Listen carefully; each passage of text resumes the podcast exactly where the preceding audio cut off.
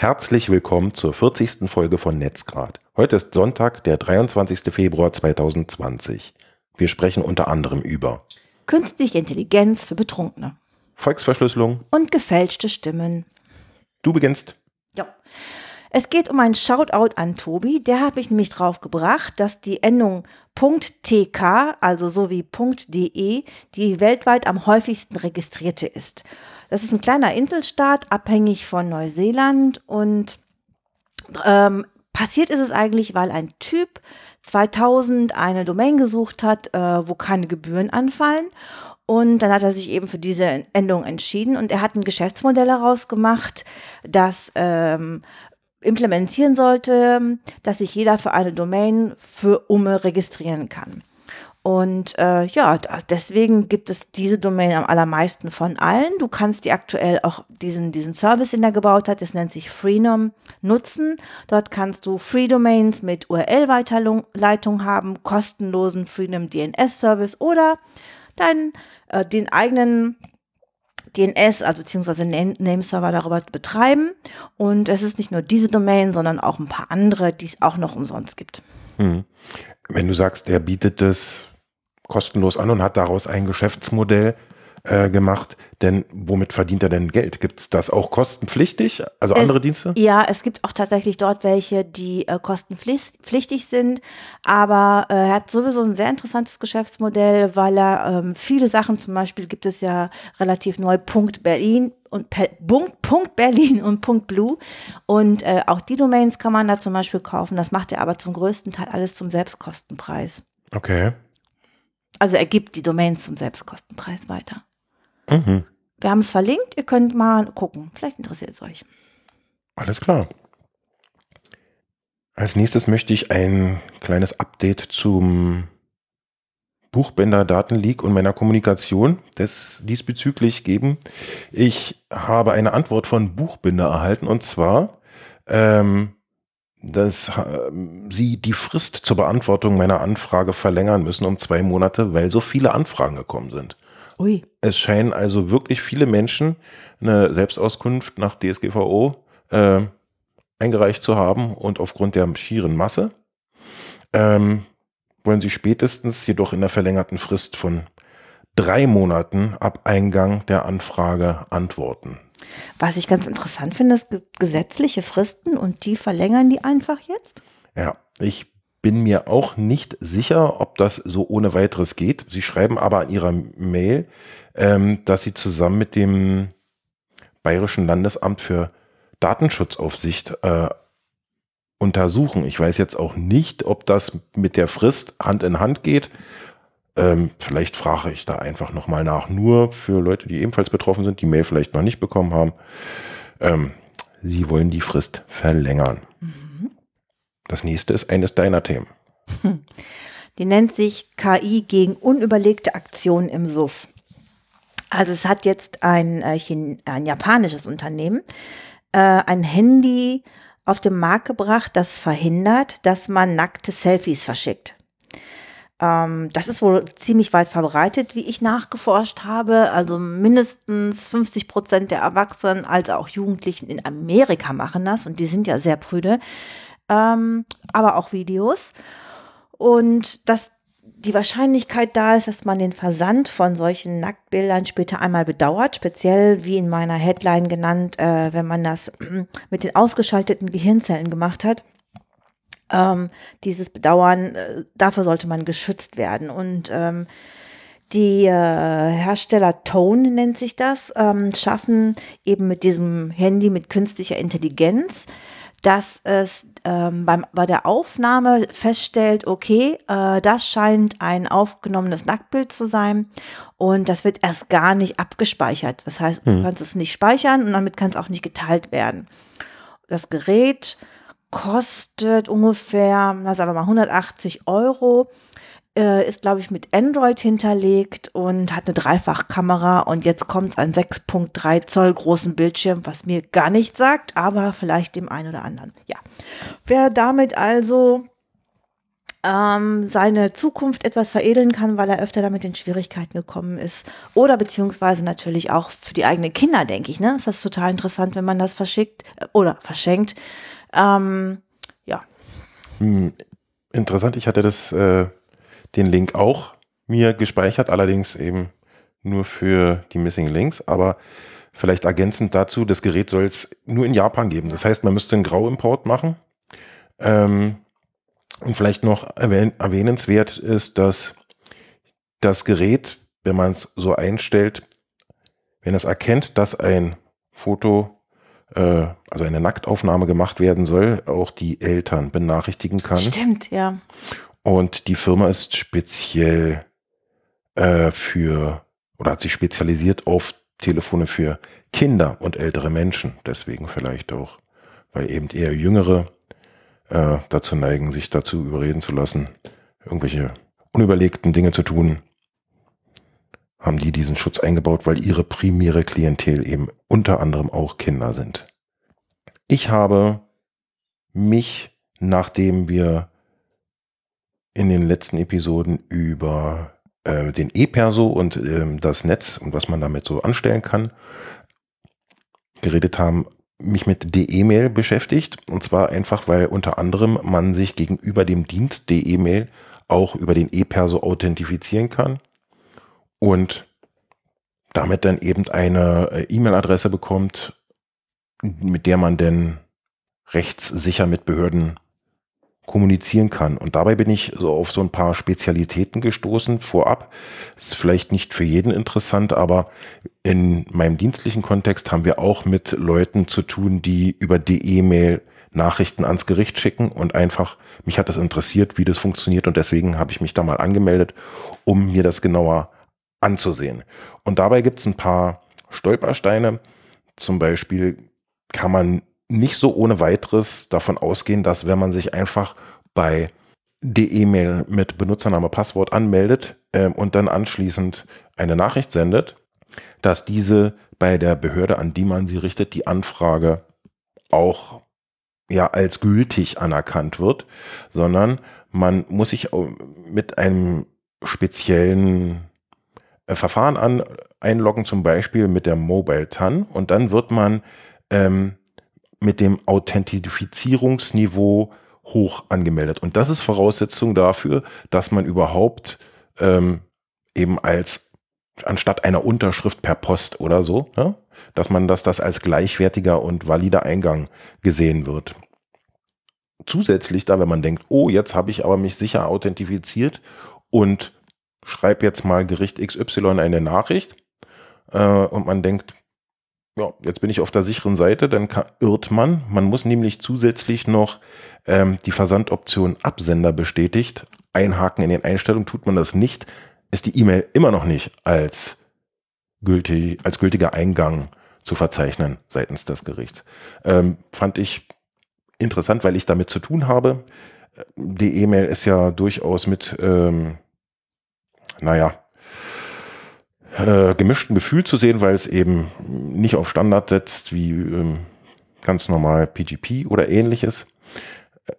Was ich auch noch interessant fand, ist, dass viele sagen, naja, unsere E-Mail-Adresse geben wir gar nicht so einfach raus. So habe ich auch einen Artikel auf Heise gefunden, wo ähm, das in Berliner, äh, in der Berliner Justiz ein Thema war.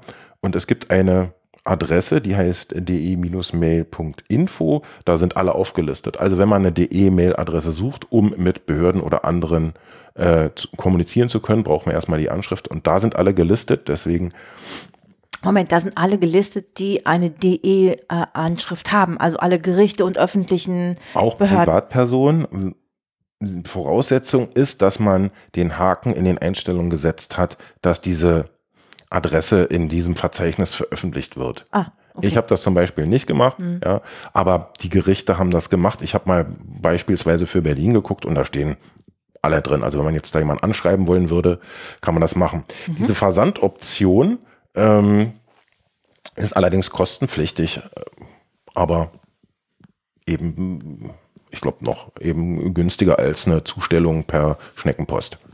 Also wenn wer sich das äh, mal ansehen möchte, Interesse halber, der kann das tun. Ähm, man muss dann nicht ständig in dieses DE-Mail-Postfach reingucken, um zu gucken, äh, habe ich jetzt einen Eingang, denn wenn einer einen Eingang dort eingeht, gilt das Dokument als zugestellt. Also wenn man sich das einrichtet, dann ist das auch für Behörden ein Weg, dir äh, rechtssicher etwas zukommen zu lassen. Man kann dort eine äh, E-Mail-Adresse hinterlegen, äh, über die man benachrichtigt wird, wenn man eine Nachricht in die E-Mail bekommen hat, damit man dann darüber Bescheid weiß, dass man eben da mal reingucken muss, weil irgendjemand etwas von einem möchte. Mein nächstes Thema schließt daran so ein bisschen an. Und zwar geht es um die Volksverschlüsselung. Mit der habe ich mich auch in zu Zusammenhang mit diesem E-Perso und was man damit im Netz alles anstellen kann, gemacht. Denn über den E-Perso kann man auch mit dem mit der Volksverschlüsselung ein S-MIME oder X509 Zertifikat äh, erhalten, was kostenfrei ist und mit dem man dann eben über diesen Standard äh, ja, sich authentifizieren kann durch eine Signierung von E-Mails oder eben auch verschlüsseln kann. Mich hat das interessiert, weil das auch der Standard ist, mit dem man Dokumente rechtssicher unterschreiben kann. Und weil das in meinem beruflichen Kontext auch eine Rolle spielt, wollte ich das mal nachvollziehen, wie das in, im echten Leben halt funktioniert und habe mich damit beschäftigt und dann herausgefunden, wie es funktioniert. Ist gar nicht so schwer. Ich habe dazu die Software genommen. Adobe Reader hat jeder zweite wahrscheinlich auf seinem Windows-PC installiert. Ähm, bin dann in ein paar Besonderheiten gerannt, wie zum Beispiel, dass man den Unterschriftszeitpunkt festlegen muss und man gut daran tut, äh, nicht die Uhrzeit des eigenen PCs äh, zu nehmen, weil die zu leicht zu, zu manipulieren ist und damit für das Gegenüber nicht sicher ist, ob man die Uhrzeit nicht einfach zurückgedreht hat und dann ein Schriftstück äh, signiert hat und um zu betrügen oder so. Stattdessen gibt es sogenannte Timestamp-Server und es gibt auch öffentlich zugängliche für zur kostenlosen Nutzung von größeren Zertifizierungsstellen. Ich habe da ein GIST gefunden, wo die aufgelistet sind und werde das in den Shownotes verlinken. Wer also PDFs rechtssicher unterschreiben will mit dem SMIME ähm, Zertifikat und keinen Timestamp-Server hatte bisher, ähm, der Finn wird dort fündig.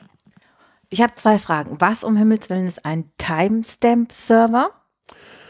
Das ist ein Server, der die, den Anfragezeitpunkt der, äh, der Anwendung einbettet in die Unterschrift. Da ist dann ein, ein eingebetteter Zeitstempel in deiner Unterschrift, der nicht durch dich beeinflusst werden kann. Das heißt, es wird sichergestellt, dass du wirklich am Sonntag, dem 23. Februar um 13.30 Uhr und Sekunden diese Unterschrift unter das PDF gesetzt hast, weil es unter Umständen im Rechtsverkehr oder vertraglich wichtig ist, wann du den Vertrag abgeschlossen hast, gekündigt hast mhm. oder ähnliches. Okay. Und deswegen ähm, ist es keine gute Idee oder von, wird dann von wahrscheinlich von Vertragspartnern eher nicht akzeptiert, wenn du deine Computerzeit nimmst. Hast du gerade erklärt. Genau. Mhm. Und du hast gerade gesagt, ich habe eine Auflistung in einem was? GIST. Was ist das denn? Äh, GIST ist ähm, ein Service von GitHub. Da kann man sozusagen ja wie Schnipsel oder kleinere äh, Code-Teile abspeichern, also was nicht jetzt gleich eine Anwendung ist, sondern nur ein kleines Skript vielleicht oder irgendwas, was man sich merken möchte, kann man in einem GIST speichern, findet man unter gist.github.com. Okay. Und ähm, du hast gerade mehrfach gesagt, man muss aber dieses äh, diese, diese DE-Mail, die man an den, an das, äh, an die Behörde schickt, die muss man aber trotzdem unterschreiben, ja. Das ist, also, weil du hast mehrere Sachen gesagt, wo ich jetzt unschlüssig bin, muss man da trotzdem eine richtige Unterschrift, also äh, S. Drunter machen oder nicht mehr? das war das Thema vorher. Ähm, es, du, du giltst als Absender, denn in dem Fall der, jetzt komme ich selber anschlagen, die E-Mail. Ja. Es ver verifiziert, dass die Nachricht von dir kommt. Ja, Ähm, du musst natürlich trotzdem unterschreiben. okay, das reicht mir. Mehr will ich gar nicht wissen. Dankeschön. Okay, cool. Gut. Das soll's dazu gewesen sein. Jetzt bist wieder du dran. Ähm, das Thema ist Google äh, beziehungsweise WhatsApp und ähm, eine total erschreckende Geschichte für alle, die Gruppen haben in äh, WhatsApp, denn ähm, es ist gerade rausgekommen, dass man die Einladungslinks zu einer WhatsApp-Gruppe, also die, die von einem Administrator erstellt werden, äh, über den andere User dann, beziehungsweise über den du als User in die Gruppe eingeladen werden wirst, ähm, diese Links können über Google in der Suche gefunden werden. Das ist ein ganz einfacher Suchbefehl, den du eingibst. Jeder, der so ein bisschen SEO kennt, wird jetzt äh, müde lächeln. Aber heißt tatsächlich site-chat.whatsapp.com. Und ähm, da dieser Einladungslink, die diese Administratoren von Gruppen verschicken, eben dieses, äh, diesen letzten Teil enthalten haben, ähm, Google liest eben halt aus, was im Internet rumläuft und äh, diese Einladungslinks, da WhatsApp, Google ja ein Ding sind, ähm, ja, gehören zusammen. Und ähm, das Ding ist, dass wenn du also bei Google das eingibst, findest du etwa über 400.000 Einladungen. Und wenn du dich bei dieser Einladung in diese Gruppe, ähm, wenn du dieser Gruppe beitrittst, dann kannst du natürlich alle Telefonnummern dieser Teilnehmer, die als Gruppenmitglieder dabei sind, ansehen. Nicht nur, dass du private Gruppen einfach scheren kannst, sondern du kannst dir auch den kompletten Inhalt der Teilnehmer angucken. Und ähm, Ich kann lesen, was die sich geschrieben haben? ja klar, du bist ja dann Teil der Gruppe. Okay. Das ist krass, ne? Und ähm, WhatsApp hat ähm, jetzt auch kommt wieder aus dem SEO den ähm, Meta-Tag No Index zu den Gruppen-Einladungslinks hinzugefügt, aber nur für die bereits existierenden ähm, Links, die auf Google sind. Und äh, Bing und DuckDuckGo haben jetzt gerade ganz kurzfristig nachgezogen. Das war also bis vor zwei Tagen noch auch da weiterhin möglich. Und ähm, ja, ist nur eine Warnung an alle. Ich weiß nicht, wie es in den anderen Suchmaschinen ist. Ich habe es nicht ausprobiert, aber es gibt ja mehr als eine.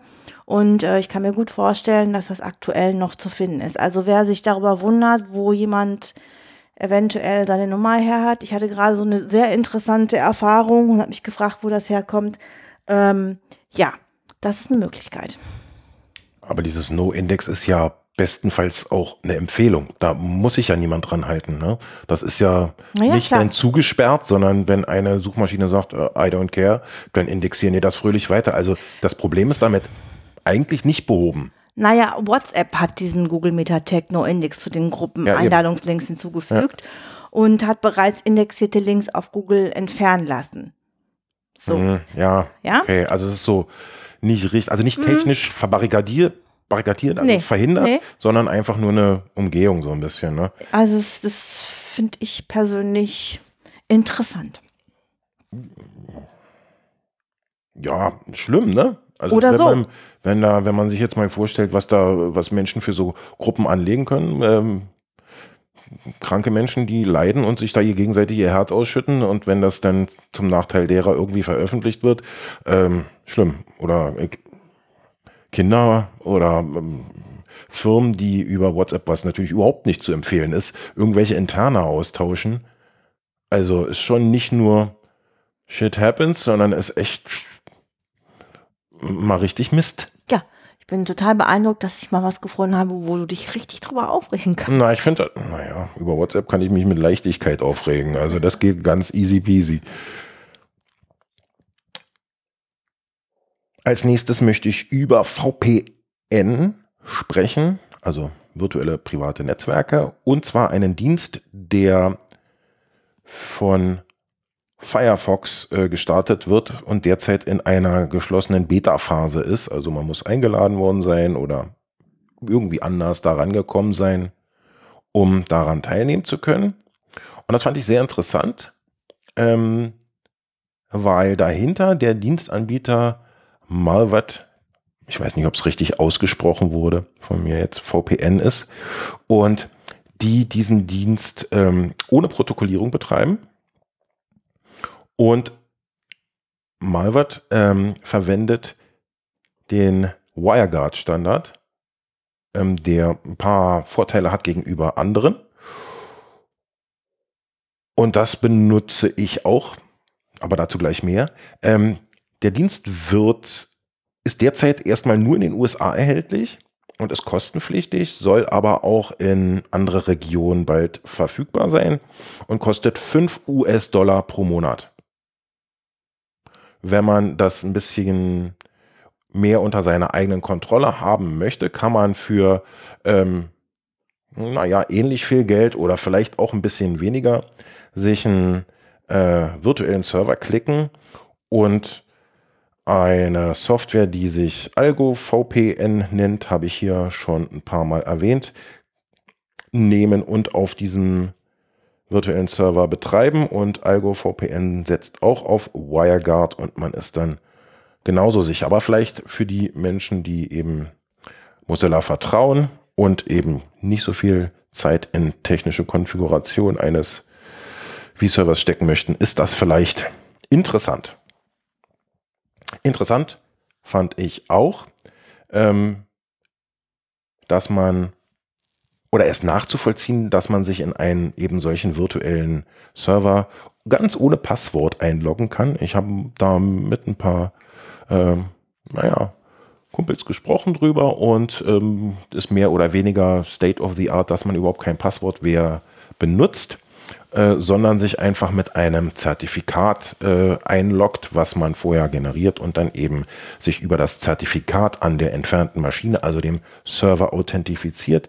Wer eine solche Maschine betreibt und das noch nicht eingerichtet hat, ähm, dem empfehle ich den Link, äh, den ich in die Show Notes setze. Es ist wirklich easy, also ganz einfach umzusetzen und seither habe ich ein bisschen, ein bisschen besseres Gefühl, äh, was meine Server angeht, dass da eben noch weniger passieren kann, was fremdes Wirken angeht. Mhm. Jetzt bist du dran mit einem wirklich sehr interessanten Thema, wie ich finde. Weil du es aus der Headline rausgelesen hast, ja? Oder weil du mich drauf gebracht hast, sagen wir es mal so. Du hast mir neulich einen Link geschickt ähm, von Detektor FM. Einen Podcast von Detektor FM, genau. Genau. Und äh, die Überschrift war, wie verändern synthetische Stimmen unsere Gesellschaft? Ich äh, möchte jedem wirklich ähm, mal empfehlen, äh, sich den Podcast anzuhören. Der ist auf Englisch. Da geht es darum, dass ähm, wir mittlerweile so sind, nicht nur die Fake in Gesichtern zu haben. Ich habe gerade ein Video gesehen, wo Sebastian Kurz ein Schlager singt kann man sich mal angucken bei YouTube. Lustig. Auf jeden Fall geht es darum, dass ähm, jemand mit einer Software, die nennt sich Lyrebird, kann man Texte ähm, vorlesen lassen in einer Sprache so täuschend echt oder in einer Stimme, dass man sie am Telefon nicht vom Original unterscheiden kann. Also du gibst diesem, diesem Lyrebird getippte Texte und eine Stimme, die du zum Beispiel aus dem Podcast von jemandem gezogen hast oder aus einer Rede oder was auch immer. Mhm. Kann auch ein, eine Aufnahme auf dem Band sein. Und also jedes beliebigen Menschen.